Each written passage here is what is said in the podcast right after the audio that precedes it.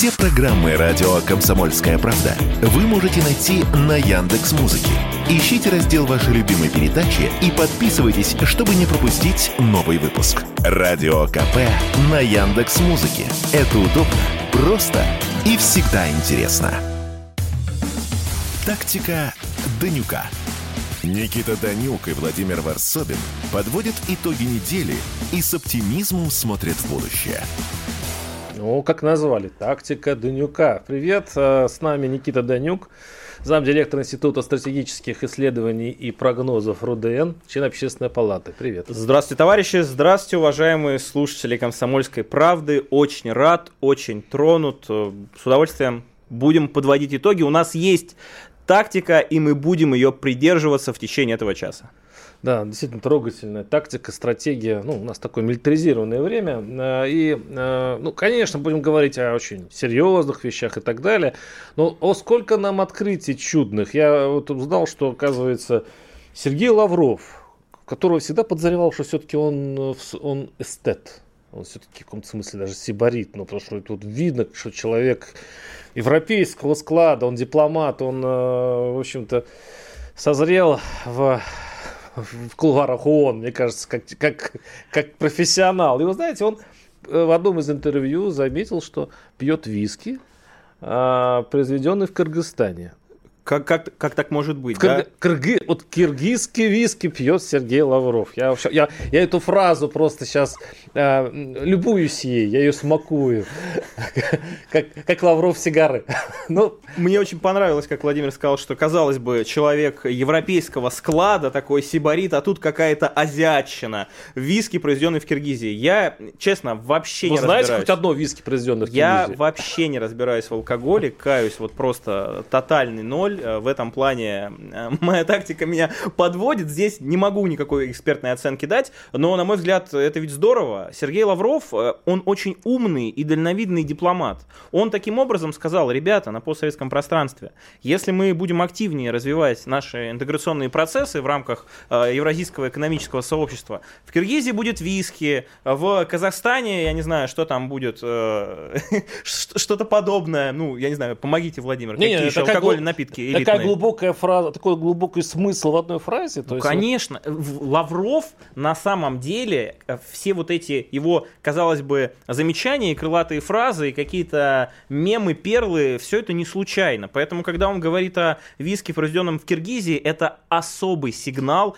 нашим дорогим друзьям, товарищам, нашим братьям в Кыргызстане. Я, кстати, был э, в, этим летом в Киргизии, на Исыкуле, была у нас командировка вместе с коллегами, э, замечательный замечательный народ, замечательные люди. Не буду сейчас говорить конкретно про персоналии, э, понятно, в какой ситуации мы находимся. Все нам сказали примерно следующее. Мы за Россию, мы очень надеемся, что все будет хорошо, нам нужна великая Россия, вы не можете проиграть. Это, к слову, о том, как на постсоветском пространстве, даже несмотря на то, что мы там работаем плохо с точки зрения донесения российских смыслов, российской повестки, несмотря на это, люди и общество нас поддерживают. Такая же ситуация, я могу сказать, в Казахстане, э, в Армении чуть посложнее, конечно, и так далее. Но на самом деле работы много, будем работать, и я уверен, что э, виски мы еще будем э, там, помогать э, нашим э, товарищам в Кыргызстане производить, делать так, чтобы Не, этот бизнес был прибыльным. Ничего себе, сколько смыслов Конечно. выливается из одного стакана с киргизского виски.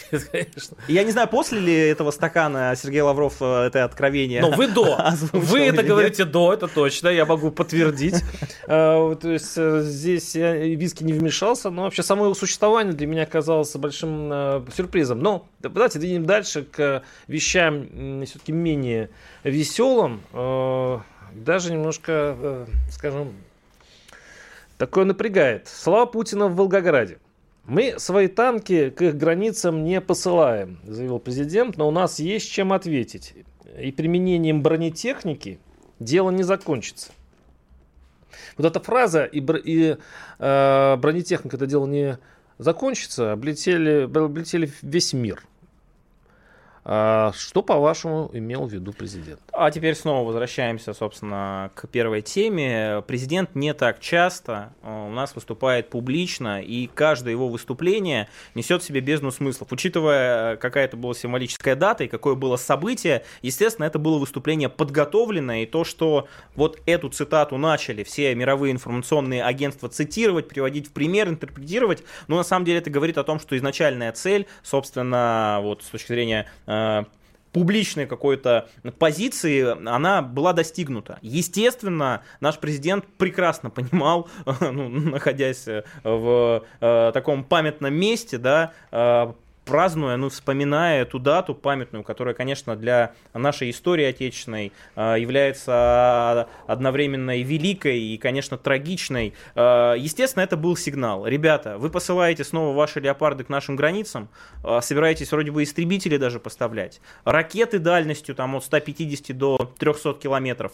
Вы думаете, что мы только ограничимся Т-72 или Т-72М? Вы думаете, что Наши стратегические бомбардировщики точно так же будут под Энгельсом исключительно находиться. Ну, это я, по крайней мере, так интерпретирую. Вы думаете, что наши э, ракеты, которые находятся на наших подводных лодках, просто так будут ржаветь? Вы думаете, мы будем смотреть, как весь Запад, снова ополчившись, пытается насытить оружием этот укранацистский режим в Украине, и мы ничего не, не, не будем я, делать? Я, я, я, вот примерно да. Как мне кажется, Владимир Путин сказал следующее. По крайней мере, в моей голове и в моем сердце его э, вот слова Но вы заметили, что вы просто образом. повторяете Путина, э, повторяйте, это вы называете, сейчас э, была череда риторических вопросов. А мне все-таки интересно, что он имеет в виду? Он имеет в виду то, что мы, на мой взгляд, окончательно жребий брошен. Это война, мы Это пытались при... там, опять же, я сейчас не буду брать почему, для чего, до, до последнего пытались все-таки сказать о том, что, ребята, вы что делаете? Вы пытаетесь действительно весь мир э, там в труху поставить на э, грань ядерного конфликта вот этим спонсированием, да, э, и вооружением э, преступного террористического режима. Но если вы, вы сделали этот шаг,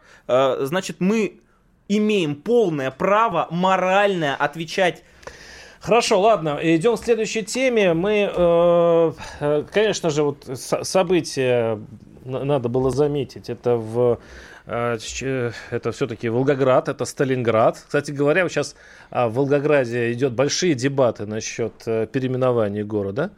А, и там меряют даже социологии все-таки, сколько за и сколько против. И каждый, каждый год, кстати говоря, вот эти а, разговоры начинаются. А, но и при этом э, вроде бы в этом году прям уже очень многие заговорили, что это переименование может быть состояться. Как вы думаете, каковы шансы и нужно ли сейчас? Был открыт памятник а, Сталину а, в городе. Как вы думаете, как сейчас власть поступит с этим вопросом? Очень коротко. Я считаю, что решать должны люди, которые живут в этом славном городе. А, я лично выступаю за переименование Волгограда в Сталинград. Я считаю, что действительно это очень знаковый такой символ, который отражается и в прошлом нашем великом, и в настоящем, я надеюсь, в великом будущем. Поэтому люди, если решат, а у нас все-таки демократия, то если они захотят вернуть вот городской это название, референдум, да? Город, городской референдум, э, голосование на госуслугах, как угодно угодно, технологии найдутся и форматы найдутся. Но самое главное, воля народа, а мне кажется, народ в Волгограде помнит, чтит и абсолютно вполне заслуженно, э, в общем, э, э, генералиссимуса победы. Вот и все. Ну, интересно, что вот, кстати, памятник этот стоит недалеко от, э, вот это, я это читал, может быть, здесь я ошибаюсь, но не так, не так далеко от другого места, но мы поговорим еще через пару минут об этом. Обязательно. Знаете, как выглядит экономика? Она выглядит как Никита Кричевский. Знаете, как звучит экономика? Правильно, как Никита Кричевский. Никто вам не скажет, когда и как долго что-то будет расти или падать. Никто. Никто, потому что Нострадамуса и прочих ясновидящих нет, не было и не будет. Каждую среду в 7 часов вечера Слушайте программу «Экономика» с Никитой Кричевским на радио «Комсомольская правда». Тактика Данюка. Никита Данюк и Владимир Варсобин подводят итоги недели и с оптимизмом смотрят в будущее. Да, микрофон это голос Владимира Варсобина. У нас новая программа с Данюком. К голосам надо привыкнуть. Никита, э, Владимир. И, снова здравствуйте. Мы э, продолжаем нашу тему о Волгограде, где выступал недавно Владимир Путин, и там э, поднялся вопрос по поводу переименования. Ну, это у нас такое уже привычное дело, традиционное. И интересно, что там был открыт памятник, в том числе, как полководцам, в том числе и Сталину. Долгие годы этого делать не решались. Сейчас все-таки это случилось. И вот это место, я просто читал, что это недалеко даже э, там находится место, э, памятник жертвам репрессий. Как это будет соседствовать друг с другом, но в любом случае это будет находиться в одном городе? Абсолютно нормально это будет соседствовать. Э, я, как э, кандидат исторических наук, всегда в анализе всевозможных событий использую принцип историзма. В чем он заключается? Он заключается в том, что судить о событиях, явлениях, э, государственных деятелях и вообще о тех процессах, которые происходили у нас в истории и вообще в мировой истории. Нужно исключительно с позиции того времени, понимания, что это было за время, что это были за процессы, что это была за ситуация в стране, в мире и так далее. Так вот, исходя из этого, да, Сталин это генералиссимус победы. Сталин это человек, опять же, приписывают эту фразу там Черчиллю или не, не Черчиллю, вот, но тем не менее, который поднял, ну, взял страну, да, с Сахой, оставил с ядерной бомбой. И если уж мы говорим сейчас о, ну, собственно, Сталинградской битве, да, о битве за Сталинград, если мы говорим о, о Великой Отечественной войне, то, на мой взгляд, роль э, генералиссимуса победы, э, я в данном случае опираюсь на труды историков, а не исключительно эмоциональные, как-то пытаюсь э, там э, облик э, Иосифа Сталина э, ретранслировать. Так вот, опираясь на это, я понимаю, что его вклад был э, невероятным, его трудно переоценить. История про репрессии – Конечно, репрессии были. Конечно, это трагичная история в страница в нашей истории, в советском периоде. И можно много говорить и долго о том, как это происходит, но это может существовать. Может существовать великая победа, может существовать ситуация, при которой э, за короткое время страну из руин просто подняли, мобилизовали ее, э, оснастили промышленностью, дали людям образование, дали людям свет и, и прочее, и прочее, и прочее. И параллельно с этим, учитывая э, ну, режим, тот политический режим, который был, э, и э, те процессы, которые происходили, да, репрессии тоже были. Я в данном случае, это отдельная история, но, на мой взгляд, э, пытаться крыть картой э, все великие достижения советского периода или в частности там Сталина э, вот этой картой репрессий, на мой взгляд, э, неправильно, непрофессионально. И да, в истории э, многих государств, великих государств, в их культурах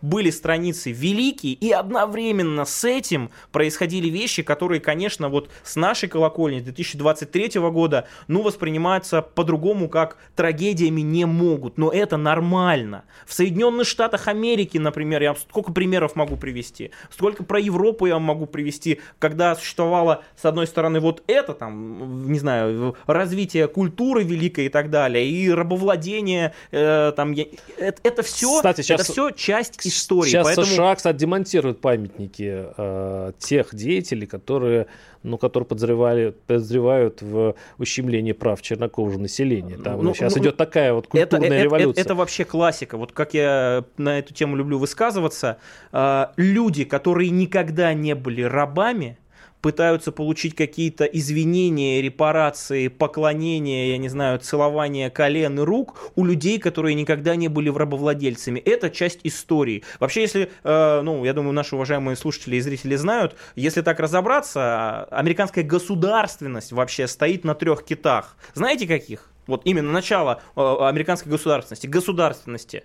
Рабовладение, жесткая сегрегация – и третье – это геноцид местного населения, индейцев.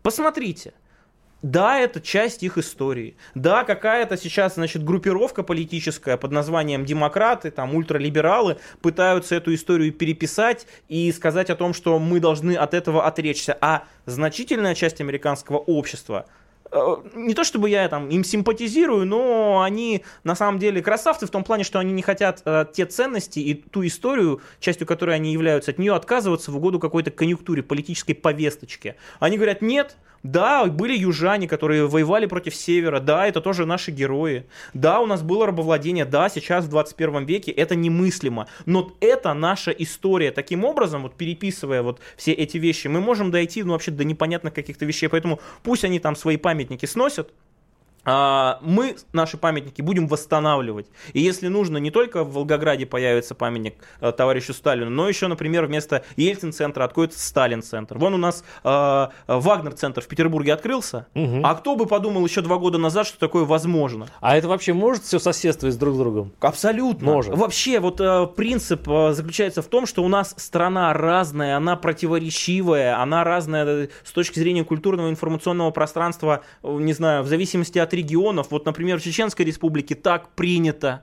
И многие люди у нас, особенно со светлыми лицами, не понимают, как же так, например, можно э, руководить, например, э, республикой, да, как это делает Рамзан Кадыров. А я считаю, что круто он руководит. И можно сейчас по-разному говорить, где плохо, а где хорошо, но сам факт того, что страна разная, нужно это иметь в виду. Мы увлеклись этой темой. Да, Еще на последний вопрос. Нет, нет, на всякий случай я извинюсь. Что тут извиняться? На всякий случай. Что значит вежливый человек? Да. Но все-таки, э, хотя и говорят, что история учит тому, что ничему не учит, как вообще тогда мы определим общество, что такое добро и зло?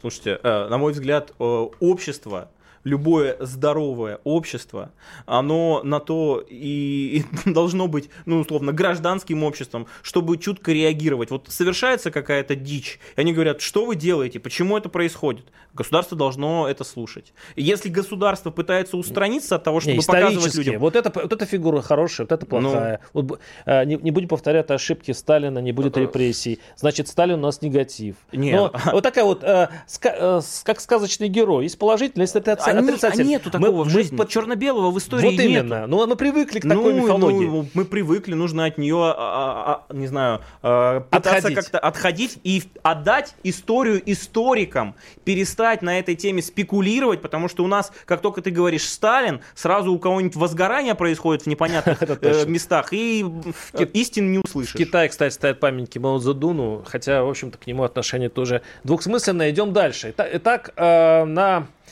присоединенных территориях готов план восстановления новых регионов России. Значит, в чем оно заключается? Ипотека не выше 2%. Э, ну, там прибавка и к пенсии, и к зарплатам, возможно, э, будут, конечно, индексированы. В общем, до 31 марта правительство и чиновников всех четырех новых регионов поручено утвердить программу развития до 2030 года. Цель вывести уровень жизни и социально-экономическое развитие этих регионов на средний уровень по стране все вроде бы и правильно, и, в общем, логично, потому что это одни из самых, в общем, пострадавшие земли, их надо восстанавливать и так далее. Но вот этот средний уровень по стране, к которому будет притягивать, он таким образом не упадет? Конечно, нет.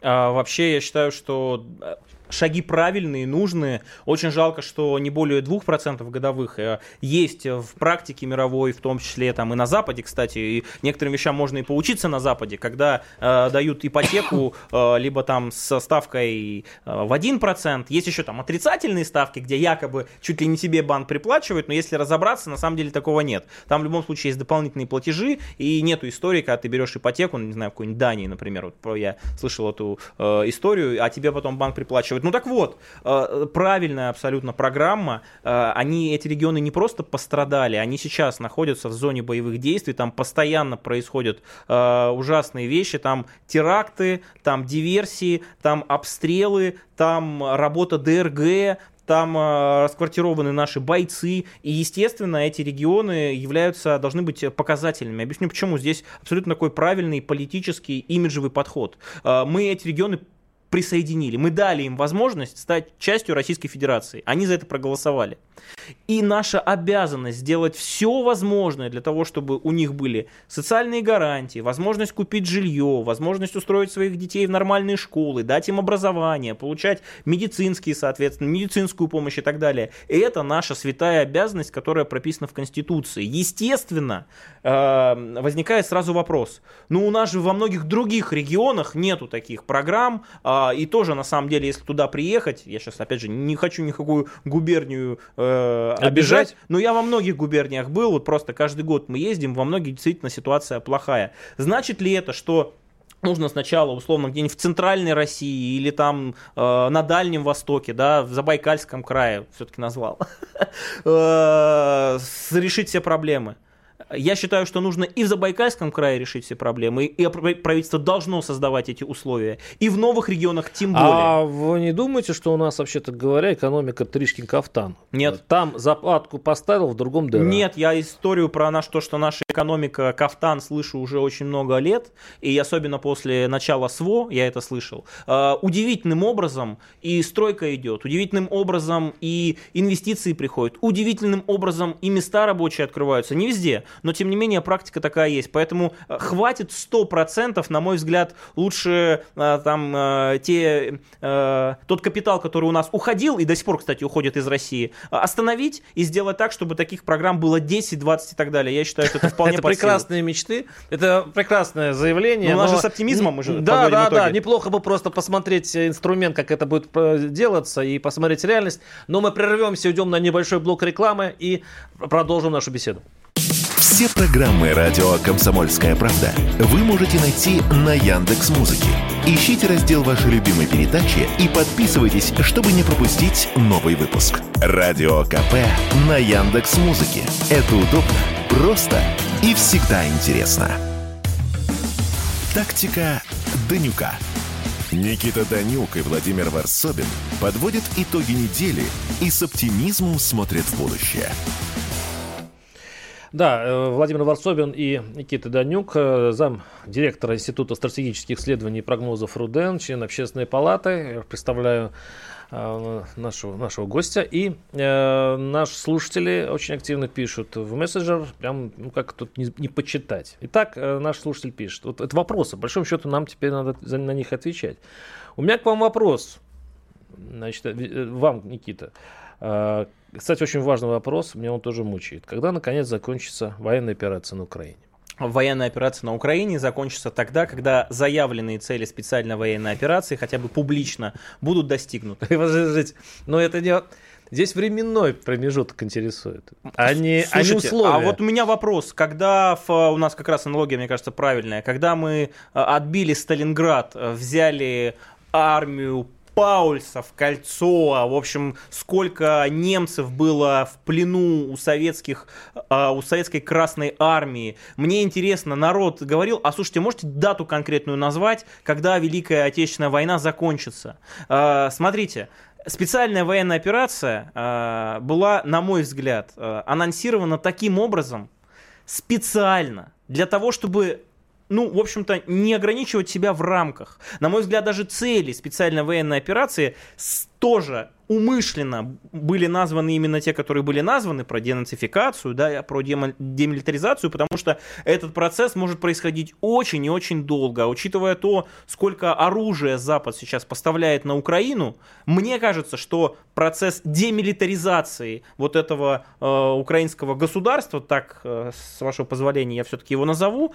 он э, явно, э, этот период, в общем-то, затянется. И, э, может быть, тогда в марте-феврале э, прошлого года он казался, там, были какие-то, может быть, очертания примерно временные, сейчас нет. Сейчас эта специальная военная операция, на мой взгляд, полноценно может трансформироваться в глобальное противостояние, не пусть этого слова, в настоящую войну. Поэтому э, все хотят, здоровые люди, чтобы э, это закончилось нашей победой. А когда это будет закончено, если это можно достичь э, минимальными потерями или вообще без потерь, сделать так, чтобы позиции там, нашего государства только укрепились, укрепились и общество наше только еще больше сплотилось, э, было бы здорово, чтобы это было, я не знаю, там, к концу этого года. Если не получается к концу этого года, значит следующий год. Если не получается через два года, значит через три, через четыре. Это вообще э, история про, про существование нашей страны. Это абсолютно экзистенциальная война. Я сейчас не буду, э, ну, опять же, не хочу быть эпигоном, там, плагиатить, говорить о том, что она священная. Я не готов э, пока еще сравнивать Великую Отечественную войну и специальную военную операцию. Мне кажется, аналогии, безусловно, есть, некоторые очень отчетливо просматриваются, но все-таки э, Великая Отечественная война, да, это особая страница в нашей истории. А, и в этом плане, ну, это война за наше существование. И здесь дело не в дате, когда это закончится, а в том, Как это закончится? На мой взгляд, если, если, повторю, э, это заканчивается нашей победой, и капитуляции наших врагов, то время не имеет такого значения. Вот, кстати, хороший вопрос. Э, часто спрашивают, и я уверен, у вас, наверное, на, на площадке и э, на наших ресурсах история с Бахмутом, да, который вот все штурмуют, штурмуют, штурмуют. Вагнер, собственно, это делает. Почему, ну, почему до сих пор он не взят? Мол, как, может быть, давайте побыстрее. Сами бойцы говорят следующее. Зачем? Если туда привозят все новых и новых э, укронацистов, если их используют как пушечное мясо, если они их привозят специально для того, чтобы их накрыла наша арта, в чем заключается, ну, с военной точки зрения, замысел, та самая тактика того, что мы будем брать их в клещи, отрезать, если они вот эту, э, значит, кровавую жатву, ну, по каким-то непонятным своим причинам, хотят, чтобы она продолжалась. Вот то же самое могу сказать про специальную военную Никита, операцию. вот покойный генерал Лебедь, сейчас очень популярный его фраза, он э, когда-то сказал, что любые войны в итоге заканчиваются, любые конфликты военные, э, и спецоперации, наверное, он, я думаю, что это примерно одного ряда, они заканчиваются переговорами и миром. То есть всегда стороны договариваются. Капитуляция является а, одной из форм а, договоренности? Наверное, да. Наверное, да. Ну вот, Наверное, поэтому да. какие вопросы? А Ну, вы, здорово. а вы капитуляцию только признаете? Без капитуляции никак? Э, Слушайте, я вообще считаю, что любое существование украинской государственности при сохранении этого режима политического, максимально русофобского, максимально человеконенавистнического, это угроза э, нам, если это останется следующим поколениям, нашим детям, нашим внукам. И, э, опять же, мы вот начали с истории. Слушайте, история это всегда процесс, это не конкретный факт. Да, специальная военная операция там гипотетически может закончиться там в 27 году. Пример, я сейчас говорю просто как пример, да. Но понимание того, что украинская государственность и вот эта страна, точнее не страна, вот, вот это образование, это такой гнойник, который нам может принести еще больше проблем, он вполне возможно может трансформироваться в том, что в 2032 году что-нибудь начнется еще. Здесь дело-то не в конкретной дате. Почему специальная военная операция началась, об этом неоднократно говорил президент. Да потому что так насыщали Украину оружием, так насыщали ее ненавистью, что если бы мы не сделали вот этот первый шаг со своей стороны, то, что сейчас происходит, эти ужасы, которые происходят э, на юго-востоке, да, у, ну там, Украины, на наших западных передовых частях, в, в регионах наших, да, которые вот совсем недавно были освобождены и э, стали частью Российской Федерации, это бы происходило у нас в глубине России. Никита, Никита, это, Кто это, этого это хочет? мы слышали ну, часто. Это, в Я принципе, буду это повторять постоянно, потому что это принципиальный момент, не нужно Не-не, это забывать. Это не нужно забывать. Слова, по- повторенные дважды, не ст- не становятся два, э, дважды в два раза э, яснее. Да, но если это Да. истина, то и истину повторять абсолютно Подождите, не не, стыдно. полу- не получается ли, что вы себя сами загоняете в, в клетку ожидания? То есть, если вы получите в итоге переговоры, компромисс, мирное соглашение, по социологии, кстати говоря, наши граждане, которые все-таки в большинстве своем хотят переговоров и мира. Не поражение России, ни в коем случае, а переговоров и мира. То есть, другими словами, если вдруг получится так, что не будет вашей окончательной победы, которую вы говорите с капитуляцией Украины, а будет некое вот э, замораживание конфликта и договоренность какая-то, возможно, даже мирные переговоры окончательные, то у вас будут обмануты ожидания. Вы, вы, как многие, кстати говоря, э, ну, пример, которые говорят в этом духе, будете э, раскачивать лодку и кричать, что вас обманули, ну, логически получается так, что власть не дошла до конца, что она не взяла а, Киев, Киев. и так далее, и так далее, и будет... Хотя на самом деле, если все-таки понимать, что военный конфликт, он э, не бесследно для экономики, для жизни страны проходит, что это надрыв сил, что это на самом деле, чтобы вести операцию годами или десятилетиями, это же нужно вообще переформатировать все, это нужно просто, ну, это, это очень дорого. Вот, не это- бесследно. вот- вот это очень правильное замечание по поводу ожиданий. А вот ожидания ваши могут Правильно. не сбыться. Значит, мои ожидания заключаются в следующем, как я уже говорил, что любая экзистенциальная угроза нашей, вообще нашей стране, нашему обществу должна быть ликвидирована. Ну не может наша страна нормально развиваться, там не будет нормальной экономики, там не будет нормального чувства безопасности и комфорта, если там вот на Украине, которая условно останется, появится натовская инфраструктура, появятся натовские ракеты, и подлет до Москвы, где мы с вами в теплой студии сидим, натовских ракет с ядерными боеголовками будет несколько минут. Прибалтики. Не будет Прибалтика этого. еще ближе. Не будет. В Прибалтике сейчас, кстати, на минуточку, пока еще этого нет. Вполне возможно, скоро появится. Они, Финляндия. кстати, это, это Финляндия вообще даже еще не часть НАТО. Еще. Ну, еще, без пяти еще минут. не без пяти минут, потому что, кстати, буквально сегодня премьер-министр Финляндии сказал, что без Швеции они вступать в НАТО не будут. Посмотрим. Но я о чем говорю? Я говорю о том, что да, может быть э, заключен какой-то, ну я не знаю, какой-то условно мир, скажем так, или перемирие. Вот а, я в данном случае считаю, что это принципиальная разница, да, там мир, перемирие и так далее. Ну, эм, конфликт будет заморожен, например. Но значит ли то, что замороженный конфликт не станет э, потом полыхать еще больше, потому что если мы в итоге это не решим, ну вот действительно достаточно жесткими способами, неприятными, о чем также говорил э, президент Путин, то наши будущие поколения столкнутся с еще большими проблемами. Ну, конечно, это значит. И история про э, войну. Вот э, слава богу, что мы начали э, наш эфир с э, Сталинградской битвы. Э, Можете сказать, э, вот в, например, 1935 году, Владимир, наша страна готовилась к войне? Ну, по-честному. Ну, прям, что так изо Ну, конечно, сил. готовилась, слушайте. Ну, Ну, готовилась. Она не знаю. готовила. Все понимали, что война неизбежна. В 35-м, Три- не в конечно, 39-м, не в, В сор- три- не да, в 38-м. даже, даже в 30, конечно, конечно, в 35-м. В 35-м чуть без сомнений взяли. Ну Хорошо. ладно, пусть наши уважаемые зрители и историки скажут, э, там, прав я или нет. Ну так вот, и в 35-м готовились, и в 32-м готовились. Объясни... Но мешало ли это стране развиваться, открывать производство, заниматься литературой, развивать сельское Одно хозяйство? дело готовиться к войне в мирное подождите. Время, а другое время э, это делать прямо во время боевых действий. А вот я сейчас аналогию-то какую говорю? О том, что да, перемирие может быть заключено, и может быть, А, для, как раз для смысле. того, Мгм. чтобы подготовиться Понятно, еще лучше, э, будут какие-то промежуточные результаты. И опять же, я выступаю за то, чтобы э, этот конфликт закончился нашей победой. Победа, я в данном случае не являюсь там представителем э, политического нашего истеблишмента, да, но об этом заявил президент. Любая угроза с территории, которая исторически вообще является нашей, для России неприемлема. Если в случае э, свой, либо в случае дипломатических каких-то инструментов получится сделать так, что этой угрозы не будет, слава богу. Если нет, то эту проблему нужно решать. Все ясно. Никита Данюк, мы сейчас э, прервемся на пару минут. Оставайтесь с нами, у нас еще одна часть.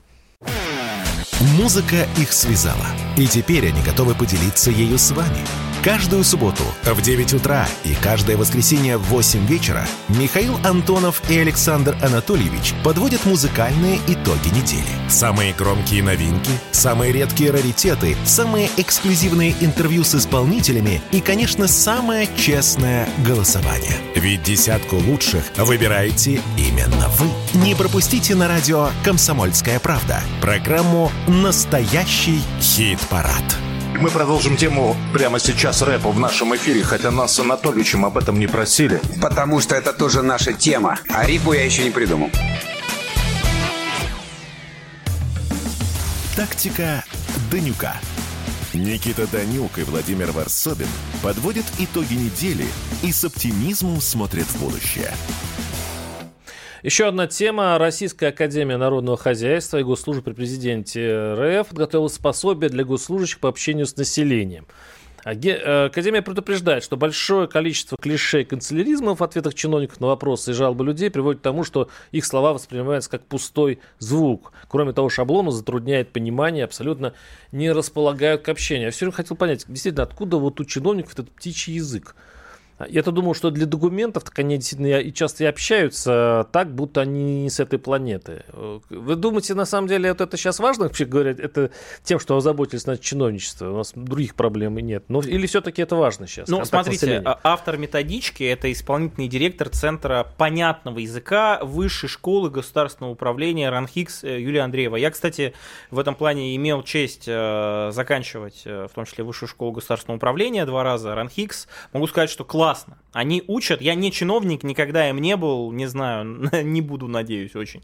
Вот. Э, Они действительно пытаются новые практики, мировые практики из Запада, из Азии внедрять в головы ну, людей, которые находятся, скажем так, на вершине вот этой властной вертикали там в регионах. И делают это круто. Вот я просто по себе могу сказать, не буду сейчас даваться в подробности. Действительно, это чиновник, ну, настоящий человек с человеческим лицом, а не то, что мы привыкли видеть, или там, скажем так, э, какой образ у нас создается в голове, когда мы вспоминаем про российского чиновника. Угу. Да, это вот э, такой дядька, которому вообще пофигу, э, абсолютно заносчивый, который тебя не слышит, скорее всего, занимается решением своих исключительно проблем. Ну вот с этим нужно бороться. Если это методичка, не просто будет издана, а если действительно она поможет э, чиновникам, которые обязаны общаться с людьми на нормальном языке, э, ну, свою как-то коммуникацию улучшить, слава богу. Вопрос в том, что, наверное, дело не в том, как чиновник говорит, а дело в том, что за чиновника намного лучше говорят его дела.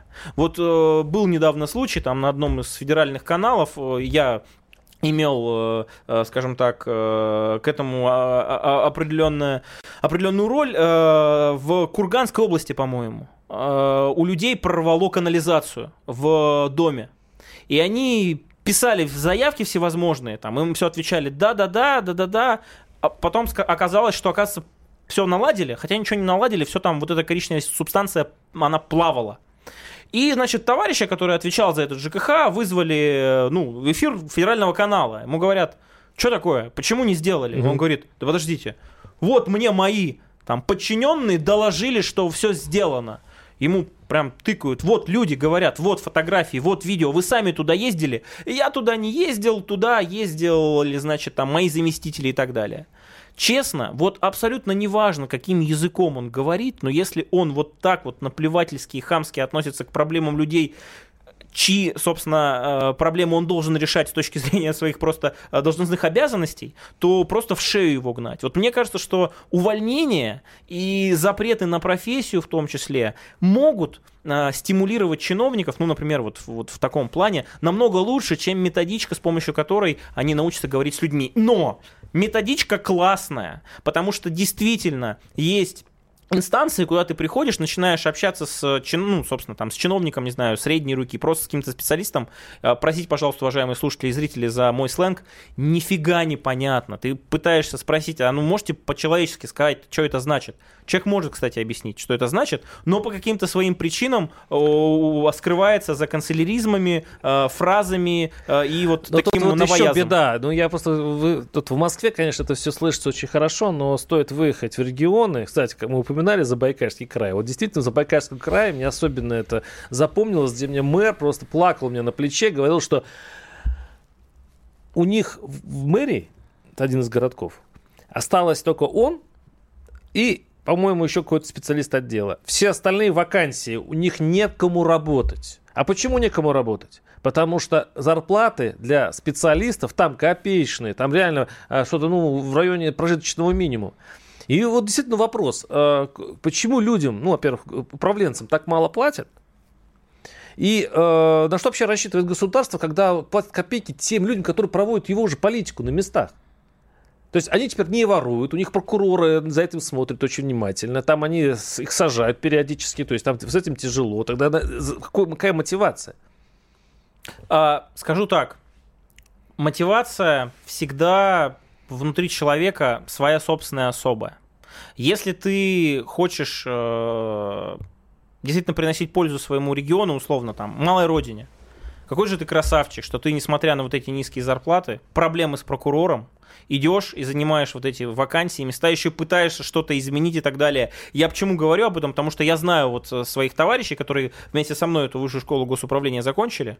Блин, они могли спокойно, вот я к своему стыду говорю, э, сидеть там в своих городах крупных миллионниках, мегаполисах, а они взяли и уехали в регионы.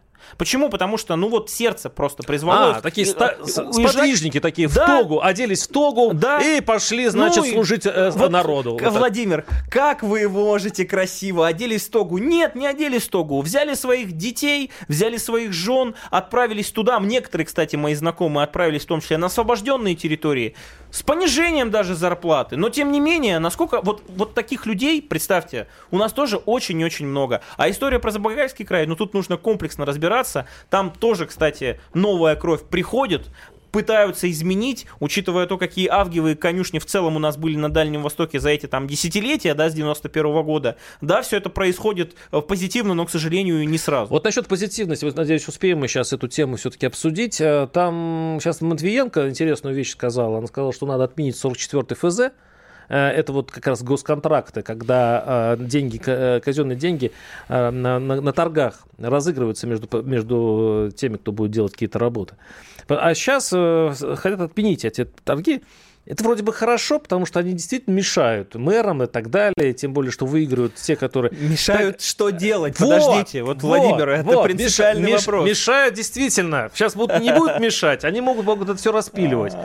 Но государство уже думает, что, наверное, э, во время вот нашей спецоперации и во время вот этих кризисов пусть немножко воруют. Пусть немножко пилют, но, по крайней мере, чтобы деньги быстрее доходили до а, инфраструктуры.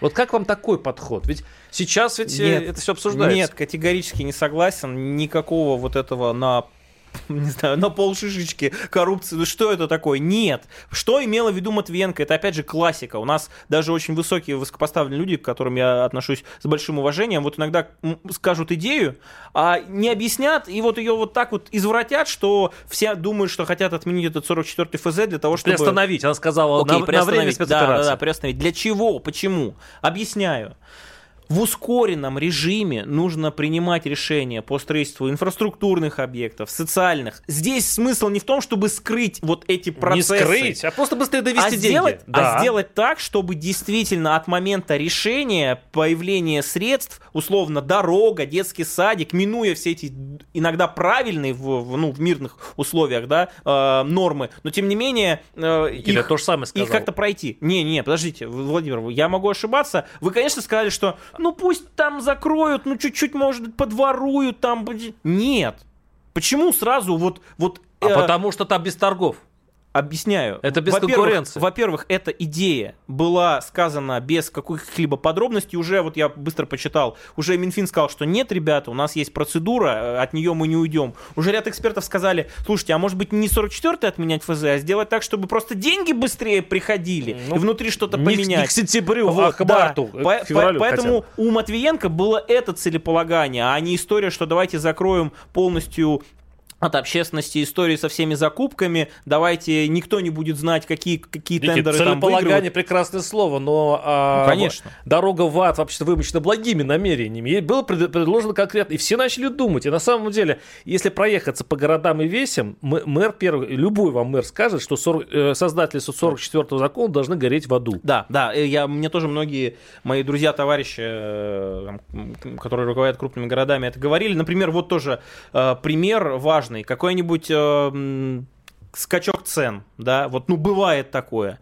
Либо техника та или иная сейчас в условиях санкционного давления, да, отсутствует. Вот раньше она была иностранной, сейчас нужно импортозамещаться, и куча есть других аспектов, которые, смотрите, э, просто мешают людям, ну, прямо скажем, выполнять их э, должным образом собственную работу. Например, конкретного мэра, там, да, либо чиновника, который отвечает за конкретную отрасль. В этом плане, если есть механизмы, которые могут покорректировать там этот 44-й, слава богу вот, но уходить от э, того, что мы э, там приняли этот закон худо-бедно, он плохой, хороший, сейчас не про это, он работает, и снова сейчас в условиях специальной военной операции все менять, мне кажется, это вот та самая ну, дорога, знаете, про которую вот, вы говорили. Да, и почему-то у меня усиливаются подозрения, потому что одновременно у нас получается, что и декларации а, уже не надо депутатам и другим чиновникам, и что-то вот все идет, и мы отменяем по, по понятным причинам вот эти а, европейские соглашения по поводу борьбы с коррупцией.